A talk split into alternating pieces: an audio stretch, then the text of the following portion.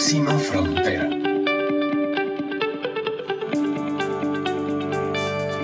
Hola, hola, ¿cómo están? Un gusto recibirles nuevamente en este espacio de Próxima Frontera, el podcast dedicado al progreso, la sostenibilidad, la innovación, los sueños, las acciones, sobre todo el trabajo, la visión, la colaboración, las alianzas y me ilusiona muchísimo que estamos en esta nueva entrega de cuatro episodios donde estamos comprimiendo lo más posible 10 años de trayectoria, 10 años de trabajo, de éxitos y sobre todo una visión que se va a extender por muchos años más. Y estamos dedicando esta jornada de Próxima Frontera a al sistema B.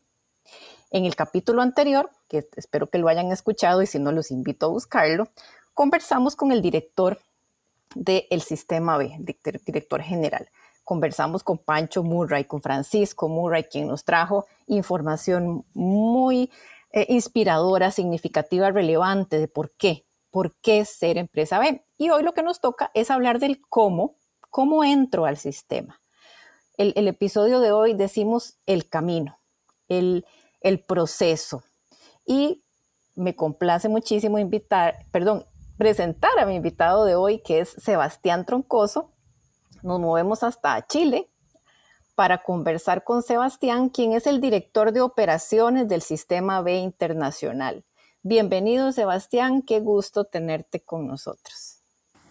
Hola, mucho gusto. Eh, muchas gracias por la invitación. Sebastián, estamos tan llenos de cosas por hacer. Nuestras agendas parecen que están colapsando, ¿verdad? Los calendarios a veces parece que ya no nos dan para más. Necesitamos más horas en el día para hacer tantas cosas que quisiéramos, trabajar en tantos proyectos que nos apasionan.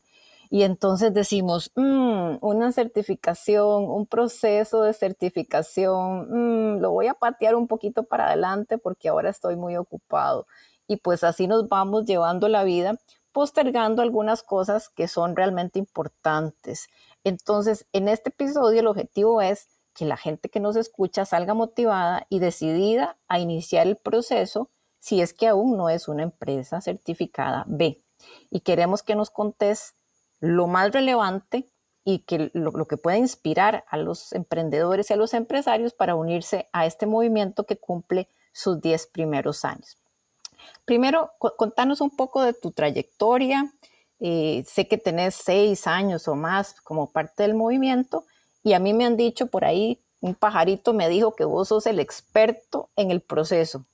Contame de, tu experiencia personal con Sistema B. Sí, por supuesto. Eh, no diría que un, un, experto, pero sí conozco bastante del proceso.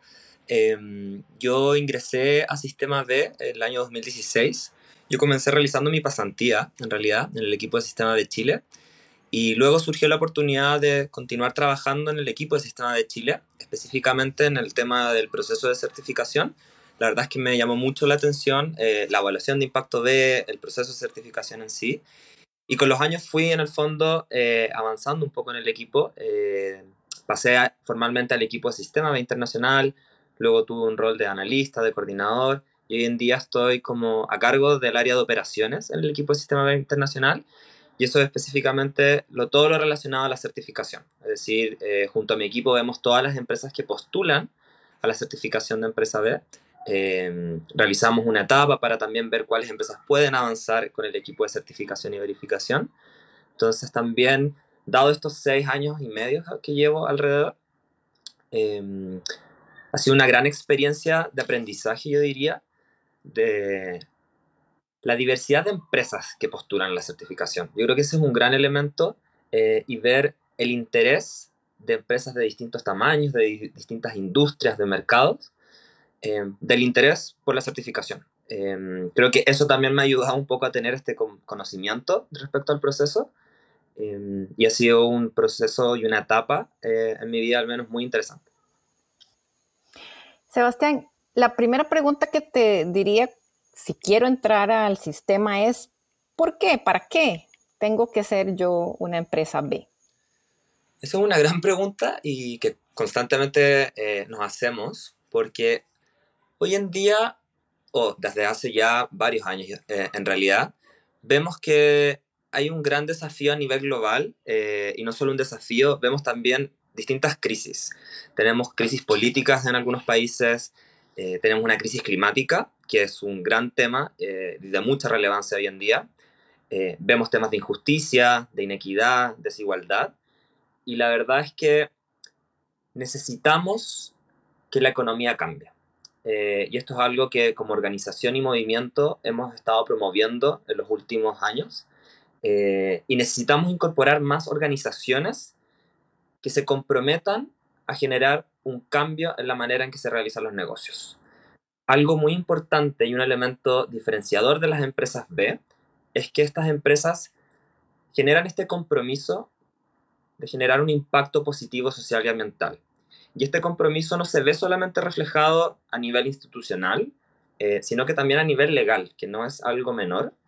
Em, y finalmente, es un movimiento que a través de acciones colectivas llevan a este cambio en la economía que buscamos y que se genere un sistema más inclusivo, más equitativo y más regenerativo. Yo creo que la urgencia en la que nos encontramos hoy en día hace este llamado a tener más empresas en que se comprometan con este impacto, en generar este impacto positivo social ambiental. Em, y yo esperaría que el día de mañana quizás no exista necesariamente una acreditación, una certificación, sino que sea algo intrínseco de las organizaciones, que sea el foco principal, mantener el propósito de las, de las organizaciones, del modelo de negocio y de seguir generando este impacto positivo en la sociedad y el planeta. Has mencionado una palabra clave en todo lo que uno lee de empresas, ve y, ahora que estamos en la celebración del décimo aniversario del sistema, pues hay más noticias, hay más comentarios, hay mucha más información que nos puede ayudar a entrar en este mundo. Eh, mencionaste propósito. Eh, y ese es el primero de los cuatro elementos que se nos describen como que elementos eh, fundamentales de las empresas de propósito, eh, después requisito legal, certificación e interdependencia. ¿Podrías explicarnos por qué estos son cuatro elementos claves dentro de este camino de la certificación? Los cuatro elementos em, se combinan, por supuesto, eh, y llevan a, a, este elemento diferenciador. Em, por un lado, el tema del propósito. Eh, las organizaciones hoy en día tenemos diversidad obviamente de empresas a nivel global, en las industrias, en sectores, en tamaño, eh, y algunas empresas nacen con un propósito de generar este cambio o de generar este impacto positivo, así como otras empresas que quizás, dada la naturaleza de su negocio, no tienen de por sí el propósito incorporado, pero es algo que se puede desarrollar. Sin este propósito, que también lo conectamos eh, al tema de este requerimiento legal, si no podemos que en el fondo perdure con el tiempo eh, y que sea algo, como mencioné, intrínseco de la organización, creemos que es un camino más difícil eh, o de largo plazo en el fondo llegar a este cambio que queremos generar. Entonces, el propósito tiene que estar en el foco de la organización porque de esta manera podemos realizar o llevar a grandes cambios y generar este impacto. Por ejemplo, Sebastián, perdón que te interrumpa ahí hablando de propósito. Si mi empresa, yo, yo quiero ser empresa B, quiero iniciar este camino, pero yo digo, ay, es que yo nunca he hecho este proceso de definir cuál es el propósito. Sí, yo quiero ser una buena empresa para el mundo, yo he trabajado en estos temas de impacto social, ambiental, respeto la ley, quiero ir más allá, quiero colaborar, quiero ser parte de algo de este sistema, pero nunca he hecho ese ejercicio del propósito. Entonces, el sistema te ayudaría o me ayudaría a mi empresa para empezar desde ese nivel tan básico? Yo no creo que tenemos una pauta, por así decirlo, eh, de qué manera hay que llegar a un propósito, porque es un elemento, un concepto muy complejo. Eh, y eso depende mucho de las características de cada organización. Creo que lo positivo de la certificación de empresa B, de ser parte de este movimiento, es que es un camino de continua mejora. Eh, Acá las, las empresas D, y esto es muy importante, no son empresas perfectas, no son empresas que necesariamente nacieron con este propósito, pero a través de la certificación, a través de este proceso de verificación, cumplir con estos altos estándares que incorpora la evaluación de impacto B, creemos que de cierta manera llevan a la empresa en este camino a identificar su propósito. No es algo que nosotros exijamos, no es algo que buscamos solamente en las empresas, empresas que en el fondo tengan un propósito, sino que al mismo tiempo empresas que puedan desarrollarlo. Para nosotros eso es un elemento diferenciador, algo único y de mucho valor. Perfecto, entonces yo lo podría ir definiendo en ese camino de la evaluación, de la medición de los, todos los eh, indicadores que parte del proceso me van requiriendo y puedo ir afinando ese propósito. Sigamos con los otros tres elementos eh, que hablábamos, el requisito legal, la certificación y la interdependencia. El requisito legal es un elemento diferenciador de la certificación de empresa B y porque es algo especial, por así decirlo. Em, este compromiso de generar este impacto positivo social y ambiental no solo se da a nivel institucional eh, o una declaración, sino que las empresas tienen que incorporarlo legalmente. Y esto es, en el fondo, dentro de los estatutos de las empresas. Las empresas tienen que realizar una modificación de los estatutos que se considera tanto el objeto social eh, como el tema de la administración.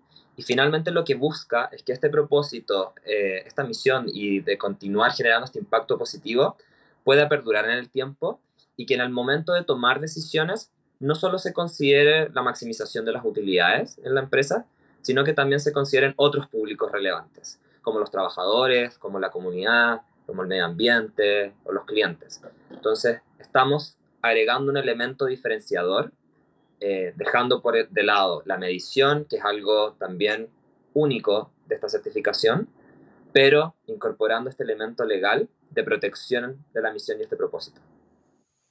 O sea, entonces yo voy a los estatutos, tengo que casi que redefinir e, esa, esa misión, visión en los estatutos para protegerla en caso de que haya un cambio de accionistas, una venta, una compra, una fusión.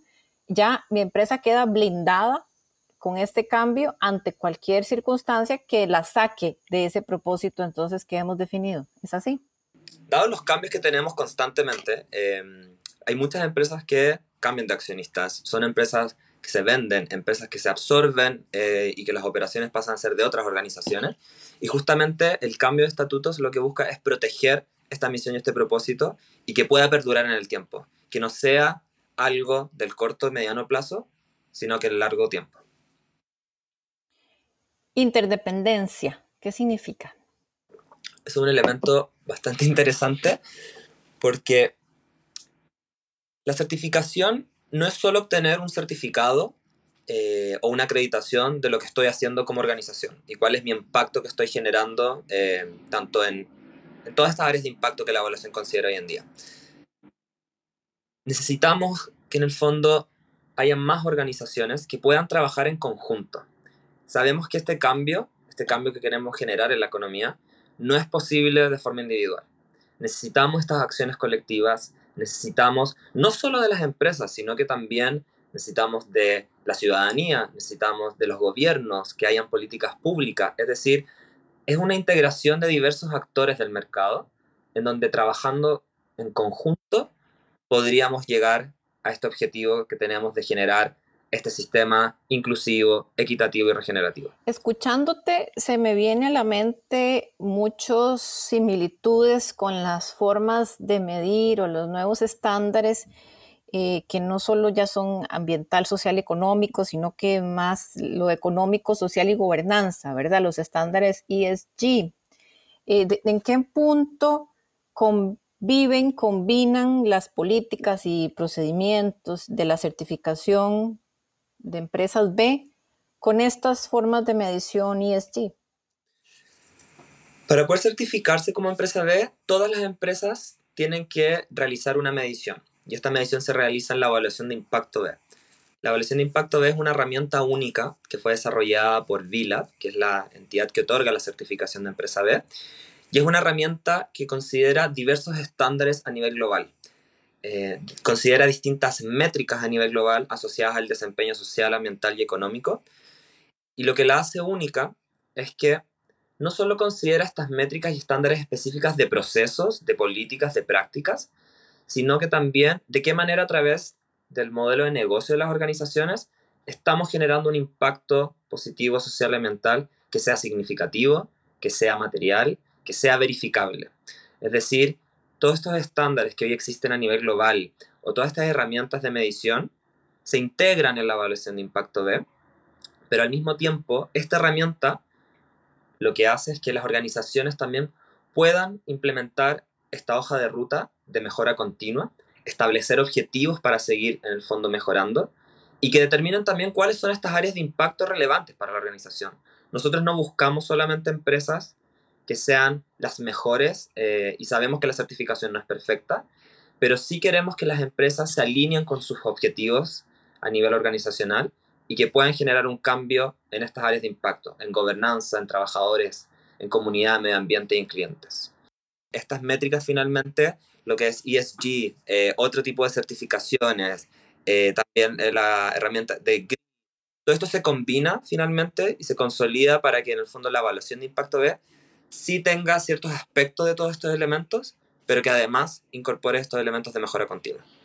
Perfecto. Desde tu experiencia, Sebastián, ¿cuál es el tiempo aproximado en que una empresa que con decisión y compromiso desea iniciar el proceso y lo termina, yo sé que hay miles de factores que pueden incidir, si la empresa es muy pequeña, mediana, grande, los sectores, eh, los países, pero para darnos una idea, ¿cuál podría ser ese tiempo requerido para que una empresa, como digo, con todo el compromiso, realmente dedicándose a pasar por la herramienta eh, y cumplir los requisitos, pueda obtener la certificación? Nosotros creemos que el primer paso que toda organización debe realizar es medir y gestionar su desempeño social y ambiental. Eh, para nosotros, por supuesto, que si un objetivo final es la certificación, es algo muy bueno y por supuesto que queremos que haya más empresas B, pero el objetivo que tenemos como organización también es que haya más empresas que midan este impacto. Entonces, nuestra recomendación siempre es que toda organización pueda utilizar la evaluación de impacto B. Es una herramienta gratuita que todas las organizaciones pueden usar se adapta al tamaño, a la industria, al país, al sector en donde opera la organización, para que tengan también una fotografía de cómo está su desempeño social y ambiental. La evaluación considera los estándares más altos a nivel global. No es una certificación también simple, em, entonces el llamado siempre es utilicen la evaluación que se puedan medir para tener esta eh, imagen de cómo estamos hoy en día y para que puedan también implementar esta hoja de ruta. ¿Por qué menciono esto? el proceso de certificación en sí es un proceso muy riguroso. Desde que una empresa envía su evaluación eh, a revisión, es decir, que inicia formalmente el proceso, este proceso puede demorar alrededor de 8 a 12 meses. Eh, hoy en día tenemos, o en los últimos dos años, hemos tenido más de 6.000 solicitudes a nivel global. Eh, hay un aumento en distintos tamaños de las organizaciones y eso que ha conllevado también un tema de capacidad y ahí tenemos que ser también súper transparentes, eh, y la transparencia es parte de los elementos que promovemos como organización, de que no podemos dar abasto a todas las empresas que hoy en día quieran ser empresa B. Hay muchos temas internos que se están realizando para eficientizar el proceso, para poder procesar más empresas, pero el proceso en sí hoy en día está tardando alrededor de 8 a 12 meses, entonces también es importante que las empresas consideren estos tiempos para manejar sus expectativas hay todo un trabajo previo, como mencioné, en medir, en lograr el puntaje que se exige para la certificación, pero también hay un tiempo del proceso en sí. Eh, tenemos un tiempo de espera, eso es una realidad, eso está disminuyendo con los meses, pero las empresas deben considerar al menos estos 8 a 12 meses para el proceso de certificación. Y me parece un buen momento, dado que nos estás contando que ha habido un interés en aumento en, lograr la certificación, quisiera dar el pase ahora a un mensaje de la directora del Sistema B de Centroamérica y Caribe, Elisa Patiño, quien nos va a agregar algunos datos interesantes de cómo es el impacto y el movimiento y el crecimiento de Sistemas B. Gracias Carla por traer este tema. El movimiento en realidad inicia con empresas certificadas en Estados Unidos y Canadá. Alrededor de 200 empresas estaban certificadas en el año 2007. Actualmente ya somos más de 5.600 empresas B certificadas, de las cuales 900, más de 900 están ubicadas en Latinoamérica y 26 se encuentran presentes en Centroamérica y el Caribe. Pero más allá de eso, y también con mucha relevancia, nos enorgullece decir que hay más de 150 mil empresas midiendo y gestionando su impacto con la evaluación de impacto B, que es la herramienta que nosotros proponemos.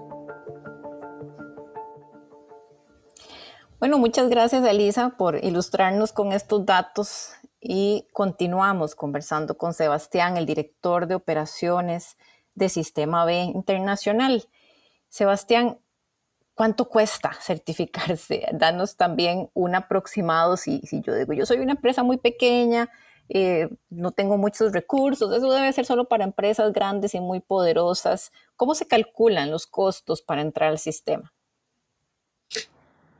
A ver, el costo de la certificación em, depende de la facturación de la empresa en el último año fiscal, es decir, de, la, de los ingresos que tuvo o la venta de sus productos y servicios.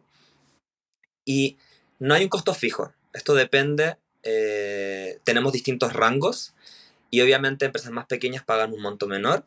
Eh, y también algo muy positivo que logramos el año pasado fue que el costo de la certificación, que es un fee anual, lo pudimos separar en dos mercados nos dimos cuenta que en América Latina y el Caribe no podíamos cobrar lo mismo para empresas que se encuentran en países quizás menos desarrollados en comparación a otros países de la región. Entonces diferenciamos en dos mercados, en los mercados maduros y mercados en etapa inicial. Eh, mercados maduros hoy en día tenemos a países como Brasil, Argentina, Chile, Colombia, México, mientras que en mercados en etapa inicial están los países como Perú, eh, Ecuador, Paraguay, Uruguay, América Central eh, y el Caribe. Entonces, es para adaptar también la realidad y eso es muy importante. Em, en costos, nuevamente esto varía, eh, depende del rango de facturación, pero las empresas pueden pagar desde 500 dólares y pueden llegar a pagar empresas más grandes hasta 50 mil dólares. Es un pago que se realiza anual. La certificación tiene una duración de tres años y luego de esos tres años la empresa ingresa a un proceso de recertificación, es decir, tienen que volver a evaluarse, tienen que volver a alcanzar los requisitos mínimos para la certificación. ¿Cada cuánto hay que recertificarse? Cada tres años. Ah, ok, perfecto. En este proceso de, tu carrera, de tu experiencia de estos años, viendo tantas empresas entrar al proceso, al camino de la certificación, ¿podrías identificarme dos o tres temas que son como puntos de dolor por los que o se detienen, se ralentiza el proceso o se abandona en algunos casos. ¿Qué es lo que, que, hace que el proceso no siga avanzando? Es una gran pregunta porque es justamente los temas que nosotros tenemos que abordar como sistema B, junto al equipo de Vila, por supuesto, porque para nosotros perder en cierta medida eh, alguna organización por algún elemento en particular no es menor. Em, yo diría que tenemos por un lado empresas que han decidido no continuar con el proceso por los tiempos de espera. Sabemos que decirle o comunicar a una empresa que el proceso puede durar entre 8 a 12 meses eh, es mucho tiempo em, y estamos haciendo lo posible para que esos tiempos eh, disminuyan eh, al mismo tiempo la capacidad que tenemos para procesar estas empresas. Hoy en día, eh, como les mencioné, en los últimos dos años han sido más de 6.000 solicitudes a nivel global y la capacidad del equipo de certificación y verificación no es suficiente para procesar todas esas postulaciones. Entonces, estos mismos tiempos de espera de empresas que ya postularon, que ya enviaron su evaluación a revisión, incluso se han alargado algunos tiempos. Entonces, también hay empresas que han decidido no continuar dadas las demoras. Eh, también genera frustración, las empresas tienen presupuestos de por medio, tiempo, hay costos. Em, entonces, para mí ese elemento es algo que en cierto modo podemos manejar o que se puede mejorar con el tiempo. Eh, y eso es lo que estamos apuntando como organización a nivel global. Em, porque por otro lado, del proceso en sí, hemos tenido una muy buena experiencia de las empresas. Las empresas valoran mucho el proceso de verificación, valoran mucho el acompañamiento del equipo de certificación, eh, entender mejor los estándares, qué es lo que se está verificando. Entonces ahí el desafío es qué pasa con las empresas cuando quedan bajo el puntaje que se requiere para certificar. Lo ven como una oportunidad de mejora. Entonces, principalmente, a modo de resumen, yo diría que es el tema de los tiempos. Ese es el gran elemento que hoy en día puede eh, generar que una empresa decida no continuar. Claro, y esa nota mínima eh, es 8, 8 y medio, 9, ¿qué tan alta está la barra para poder calificar? Hoy en día para la certificación se exige un puntaje mínimo de 80 puntos. El máximo son 200, sabemos que hay un margen considerable, pero es justamente por este elemento de mejora, porque sabemos que hay mucha oportunidad para las empresas para mejorar. De las experiencias que también has visto y has experimentado con empresas que han logrado la certificación, ¿Qué hay para ellas una vez que se han certificado? ¿Qué, alguna experiencia que nos puedas compartir de que una empresa X pasó su proceso, mejora continua, logró la nota, sacó su 8, su 8 y más? ¿Y qué encontró del otro lado del camino? Hemos tenido casos bastante interesantes eh, y menciono distintos casos en el sentido de empresas de diversas industrias, de distintos tamaños, así como empresas muy pequeñas y empresas muy grandes en sus países. Y lo que hemos visto es que utilizan la certificación como esta hoja de ruta para mejorar, eh, de esta mejora continua con los años. Si bien uno obtiene la certificación en un determinado momento, hay empresas que anualmente deciden implementar nuevas políticas, deciden mejorar sus procesos, deciden seguir utilizando la herramienta como eh, una herramienta de gestión y de medición y esto que ha conllevado retención de talento dentro de las organizaciones, eh, entregar o tener más beneficios también hacia sus trabajadores, disminuir su huella ambiental o la huella de carbono, la huella de agua. Entonces vemos una oportunidad en las empresas con la certificación y de ser parte de este movimiento. También el elemento de interdependencia que mencionamos anteriormente ayuda a que estas empresas puedan trabajar de forma colectiva empresas que lleven a cabo iniciativas que puedan generar este cambio en la economía. Nosotros somos un actor eh, o articulador, pero son las mismas empresas quienes pueden llevar a cabo estas acciones. Sebastián, pasamos 10 años de sistema B en Latinoamérica. Eh, un crecimiento importante, 9.000 empresas. Eh, ya pasamos también por una etapa de cambios en las economías, la pandemia se une con la crisis climática, incluso una guerra. Grandes retos tenemos como sociedad y como humanidad que, mm, superar en esta alianza. Después de estos 10 años y, y estando en las condiciones actuales y vos como el director de operaciones, ¿cuál es la próxima frontera de la organización para conociendo todo lo que hemos estado hablando de los pros y los contras y los dolores y los beneficios de este camino, que es el episodio que estamos corriendo en este momento, ¿cuál podría ser la próxima frontera para que el sistema se adapte mejor y vaya creciendo junto con esa necesidad? Porque mi percepción es que las solicitudes van a crecer.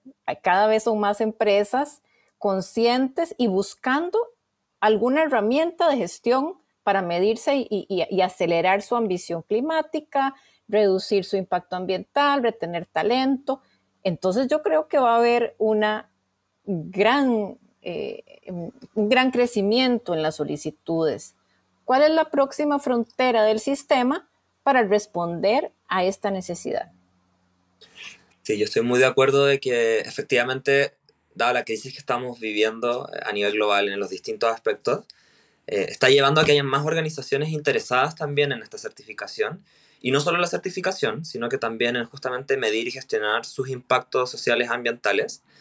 Em, tenemos el desafío, por supuesto, desde el Sistema B junto a Vila, de cómo podemos también traer más empresas, eh, y no solo empresas de determinados sectores e industrias, también las grandes empresas. Hoy el llamado es que justamente estas grandes organizaciones que puedan generar un gran impacto en el lugar donde operan, puedan ser parte de este movimiento para que también ayuden a este cambio. Tenemos el desafío no solo de traer estas empresas, sino de que también el resto de las organizaciones o empresas más pequeñas, la ciudadanía, pueda entender el por qué estas empresas están llegando. Em, tuvimos certificaciones de grandes empresas el último tiempo que generaron controversia.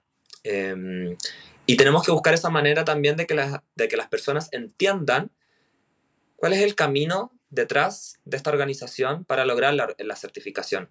En muchos casos solamente nos, nos quedamos con lo que aparecieron en noticias o eventos que sucedieron con estas organizaciones, pero también cuando nosotros vemos a estas empresas que postulan, vemos todo el trabajo que han realizado, todas las buenas prácticas, toda la mejora que han llevado a cabo, nos damos cuenta que tienen este elemento también diferenciador de las empresas B, que no son empresas perfectas, que son empresas que se están preocupando de generar este impacto positivo social y ambiental, de que están manejando sus riesgos, de que están haciendo cambios y están tratando también de remediarlos. Entonces, tenemos que llegar al mainstream, lo estamos haciendo en los últimos años, pero tenemos ese gran desafío de cómo manejar temas comunicacionales. Creo que eso es algo muy importante. Muchísimas gracias a Sebastián Troncoso, el director de operaciones de Sistema B Internacional, quien nos ha acompañado en este segundo episodio de Próxima Frontera dedicado a Sistema B en su aniversario. Eh, muchas felicidades a todo el equipo. Nuevamente celebramos con ustedes el haber llegado a 10 años, que es siempre los cumpleaños y, y estas fechas especiales son excelentes momentos para repensar, para desaprender, aprender, rearmarse, reorganizarse eh, y tomar nuevas fuerzas para, para seguir adelante. Entonces, muchas gracias por compartir con nosotros en Próxima Frontera y muchos éxitos en lo que venga para Sistema B, Sebastián. Muchísimas gracias a ustedes por la invitación. Feliz de haber compartido. Y a todos ustedes que nos acompañaron hoy en este segundo episodio. Muchas gracias. Si no han escuchado el primero, está disponible en nuestra plataforma y no se pierdan el que viene. Son cuatro para celebrar los 10 años de Sistema B. Que estén muy bien. Nos escuchamos pronto.